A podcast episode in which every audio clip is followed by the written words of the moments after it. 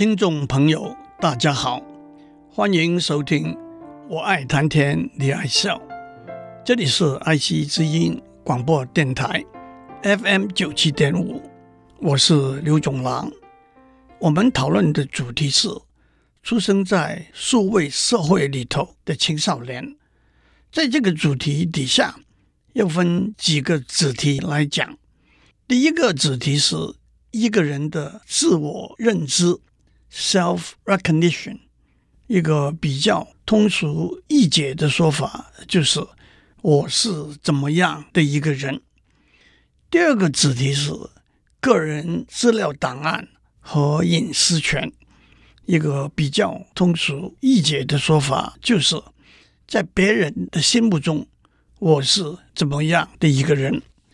换句话说，这就是在共同生活的社会里头。有关一个人的个人资料，对于一般人来说，个人资料是一个约定成熟却有点模糊的观念。不过，在法律上有比较精准的说法，可是，在不同的国家和地区又有不同的定义。让我们就以一个说法为例：个人资料，第一是足以辨识。确认一个人的资料，例如姓名、身份证统一编号、护照号码、信用卡号码等。第二，连同其他资料，足以辨识确认一个人的资料，例如年龄、性别、出生日期、求学经历、工作经历等等。让我特别指出，在数位社会里头。和个人资料有关的几个技术观念：第一，使用电脑系统的使用者名字 （login name）；第二，使用者的电脑的互联网协议地址 （IP address）；第三，使用浏览器时候的 cookie。让我先解释一下 cookie 这个大家比较少注意的观念。当我们经由浏览器进入一个网站的时候，网站会把一些我们浏览这个网站的记录回传送到，并且存留在我们的电脑里头。这个记录就叫做一个 cookie。例如，我们进入一个书店的网站，我们先去到有关电脑科技的网页，再跳到儿童漫画的网页。又再跳到古典文学的网页，这些都会被记录下来，回传送到和存留在我们的电脑里头。让我强调，这个记录并没有我们的电脑的 IP address 或者其他资讯，只有这个网站为这个 cookie 设定的一个识别码。使用 cookie 的目的。是当我们下一次进入这个网站的时候，这个网站就按照我们过去浏览过的网页，导引我们去我们可能想要浏览的网页。例如，下一次我们进入这个书店的网站的时候，网站就会提供这几个领域新出版的书。又例如，我们经由浏览器。进入一个卖衣服用品的网站，我们挑选了几件要买的衣物，但是还没有结账，网站也都会把这些记录下来，作为另外一个 cookie 存留在我们的电脑里头。当我们在别的网站买完书、看完新闻报道，再回到这个卖衣服用品的网站的时候，这个 cookie。就会让我们继续挑选其他要买的衣服，再结账离开。让我强调，这个 cookie 有卖衣服用品的网站为这个 cookie 设定的识别码，和卖书的网站设定的 cookie 完全没有关联。让我也指出，当我们第一次经由一个电脑。进入一个购买用品的网站的时候，我们会把信用卡号码商品邮寄的地址登录在网站的资料库里头。以后使用这台电脑进入这个网站的时候，就可以跳过这个登录的过程，因为电脑里头的 cookie 会让我们直接跳到商品浏览的网页。但是如果我们使用另外一台电脑，那么我们就得重新重复的登录信用卡号码和邮寄的地址了，因为这一台电脑。没有网站回传过来的 cookie。总结一下来说，使用者的名字 （login name）、使用者的电脑的 IP address 和使用者电脑里头的 cookie 都含有许多个人资料。虽然表面上作为一个单项的资料，每一项不见得足以辨识确认那个是属于某一个人的资料。但是，连同其他的资料，加上可以在短时间之内做出大量的计算搜索的情形之下，许多隐私的个人资料就可能被发掘出来了。让我举几个例子：有一个人在电脑上进入一个公开的含有不雅内容的网站，他不久就收到一封电邮说。除非你马上按照指示汇寄一笔款项过来，否则你曾经进入这个含有不雅内容的网站的记录会被公开传送给你许多的朋友。有一家公司宣告破产，扬言要把顾客往来记录，包括名字、地址、家庭状况和购买的商品的记录，作为拍卖的资产的一部分。当一个公司的网站和一个顾客的电脑传递交换 cookie 的资讯的时候，恶意的第三者可能在网络上窃听这些资料。讲过什么算是一个人的个人资料之后，让我指出，一个人的个人资料可能是主动公开的，例如一位教授在他的网页上。公开了他的求学和工作履历。一对新婚夫妇在报上登出他们的结婚喜讯。一个人的个人资料也可能是被动公开的，例如他在法庭上被宣判犯法判刑的消息。反过来，一个人的个人资料可能是不想要甚至不应该被公开的，那就是隐私权。讲到这里，让我回头指出，我们上面讲过的第一个主题是一个人的个人认知 （self-recognition），那就是我们认为自己是怎么样的一个人。在隐私权这个题目底下，个人认知和个人资料往往有重叠的地方。我太胖了，是个人认知；我的体重是一百公斤。是个人资料，我是个好学生，是个人认知。我学测我们的总分是七十四，是个人资料。在隐私权这个题目底下，都是应该注意保护的。当然，一个最基本的原则是提高警觉性，要知道任何资讯放在网络上就收不回了，任何资讯。放在网络上就永远储存在那里了。任何资讯放在网络上都不要伤害别人等等。另外一个基本的原则上，许多时候讲话不要讲得太清楚，可能的话混淆真相也有保护的功能。请问贵庚？我是属狗的，还不到五十岁。请问您住在哪里？我住在台北，台北哪里？妈妈家里，妈妈家在哪里？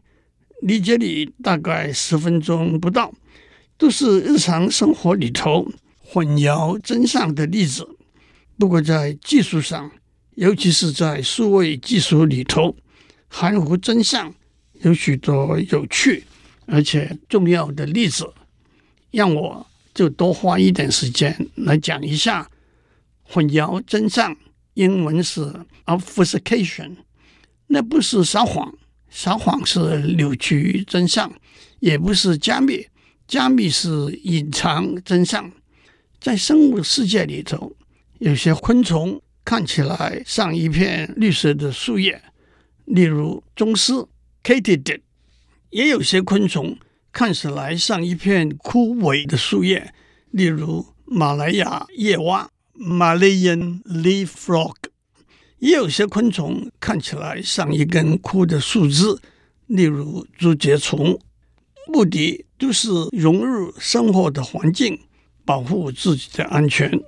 推而广之，在森林里头作战的士兵穿的迷彩服 （camouflage suit） 也都是混淆真相的例子。另外一个例子更有趣，让我。为大家多讲一点生物的事情。蜘蛛结网用来捕捉蚊子、苍蝇等小昆虫作为食物。蜘蛛吃这些小昆虫的时候，无法把小昆虫吞下去，它只是用蜘蛛丝把小动物紧紧缠住，吐出一种消化液，注入小动物体内。消化液能够溶解蛋白质，把小动物的内部组织变成汁液，再由小嘴吸吮到胃里头去。小动物的外壳消化液不能溶解，就留在蜘蛛网上了。但是蜘蛛也有它天生的敌人，其中最有趣的是一种大黄蜂。一只母大黄蜂以蜘蛛为猎物，在打斗里头。母大黄蜂用毒针把蜘蛛迷昏，拖到巢穴里头去，在处于中毒昏迷的状态的蜘蛛的卵巢里头产卵。寄生在蜘蛛的卵巢的蜂卵会在蜘蛛的卵巢里头吸取养分，最后小黄蜂破卵而出，开始啃噬蜘蛛的内脏。这又和混淆真相有什么关系呢？蜘蛛为了防卫大黄蜂的袭击，它不但把自己吃过的小虫子的外壳存留在蜘蛛网上，也会找些树叶、树枝的碎片放在网上来混淆要来捕食它的大黄蜂。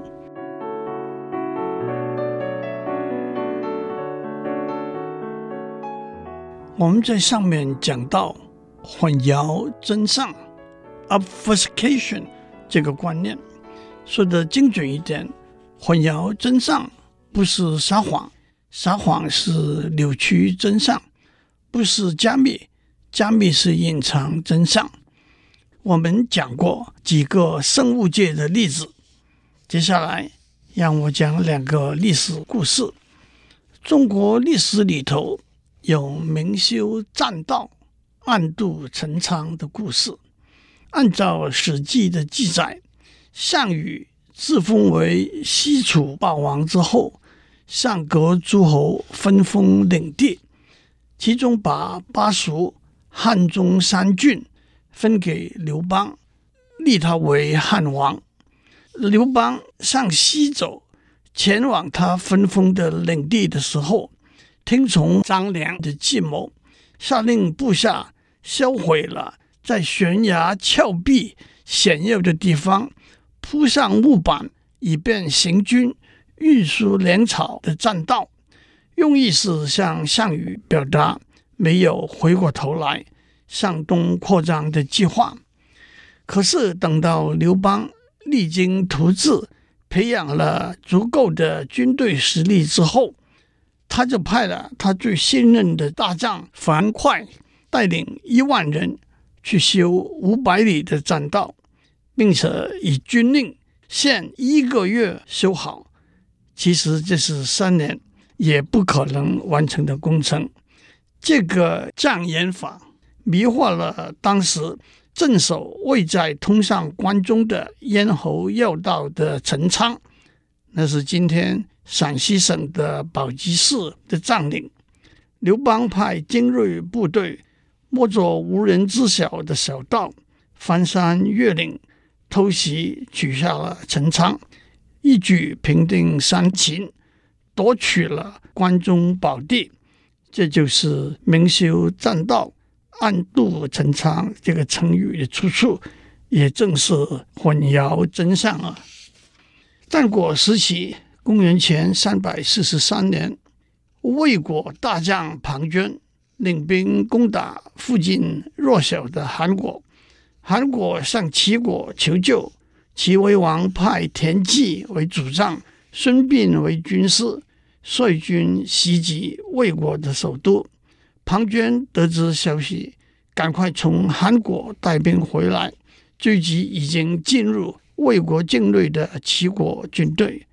孙膑下令退兵诱敌，在退兵的路上，第一天埋设了十万个做饭的灶，第二天减为五万个，第三天减为三万个。从后面追来的庞涓。以为齐军的士兵已经逃跑了一大半，轻骑深入到马陵这个地方，被齐军包围，乱箭身亡。减灶退兵也是混淆真相的例子。接下来，还是让我们回到比较接近资讯科技里头混淆真相的例子。二次大战的时候，袭击德国的英军飞机。会在空中撒出许多小小的铝金属的薄片，用来混淆德军在雷达上收到的讯号。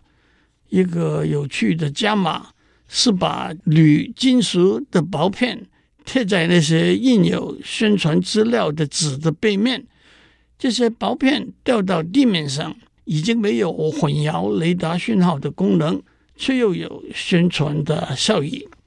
一个相似的例子是在一个有许多商品的展览会场里头，一个厂商在会场放置了若干个导引的路标，指示前往这个厂商的展览场所的路线。和他竞争的厂商，一个恶意的做法是用强力去移除破坏这些路标，但是一个混淆真相的做法。是在会场中放置错误的导引的路标，误导想要前往这个展览场所的顾客。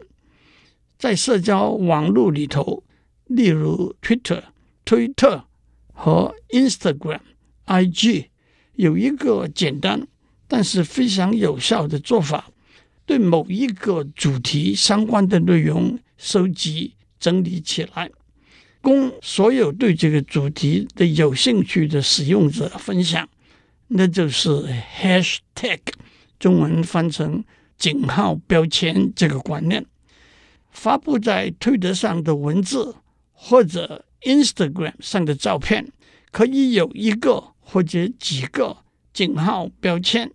一个井号标签就是在井号后面有若干个英文字母。或者其他语言的文字，井号 London，井号 Chocolate，井号胡歌，井号台北美食等等。那么这些内容就会跟其他有相同标签的内容整理罗列出来，供大家分享。明显的井号标签是一个有用的工具。可以用来汇集许多人提供的资讯和意见。让我讲一个仿真的具体的例子：某个政府提出了一个提高所得税的政策，许多对这个政策持反对意见的异议分子先后发表了推文，里头有井号所得税这个井号标签。这些推文累积起来。形成了一股庞大的反对的声音。政府为了压抑这股反对的声音，竟然采取了混淆真相的手段。由专家们写了电脑程式，建立了上百上千个推特账号，每个账号不断发出没有意义、根本和所得税这个议题完全无关的推文，却都附上。井号所得税这个井号标签，这一来，在这个井号标签底下其实推文就把真正表达对增加所得税这个议题的意见的推文淹没了，也可以说破坏了这个集思广益的平台的功能。其实这就像许多人在唱歌，不喜欢听这些歌的一群人就敲锣打鼓，淹没了许多人想听到的歌声一样。今天我们就讲到这里，下去还有别的有趣的例子，我们继续讲下去。祝您有个平安的一天。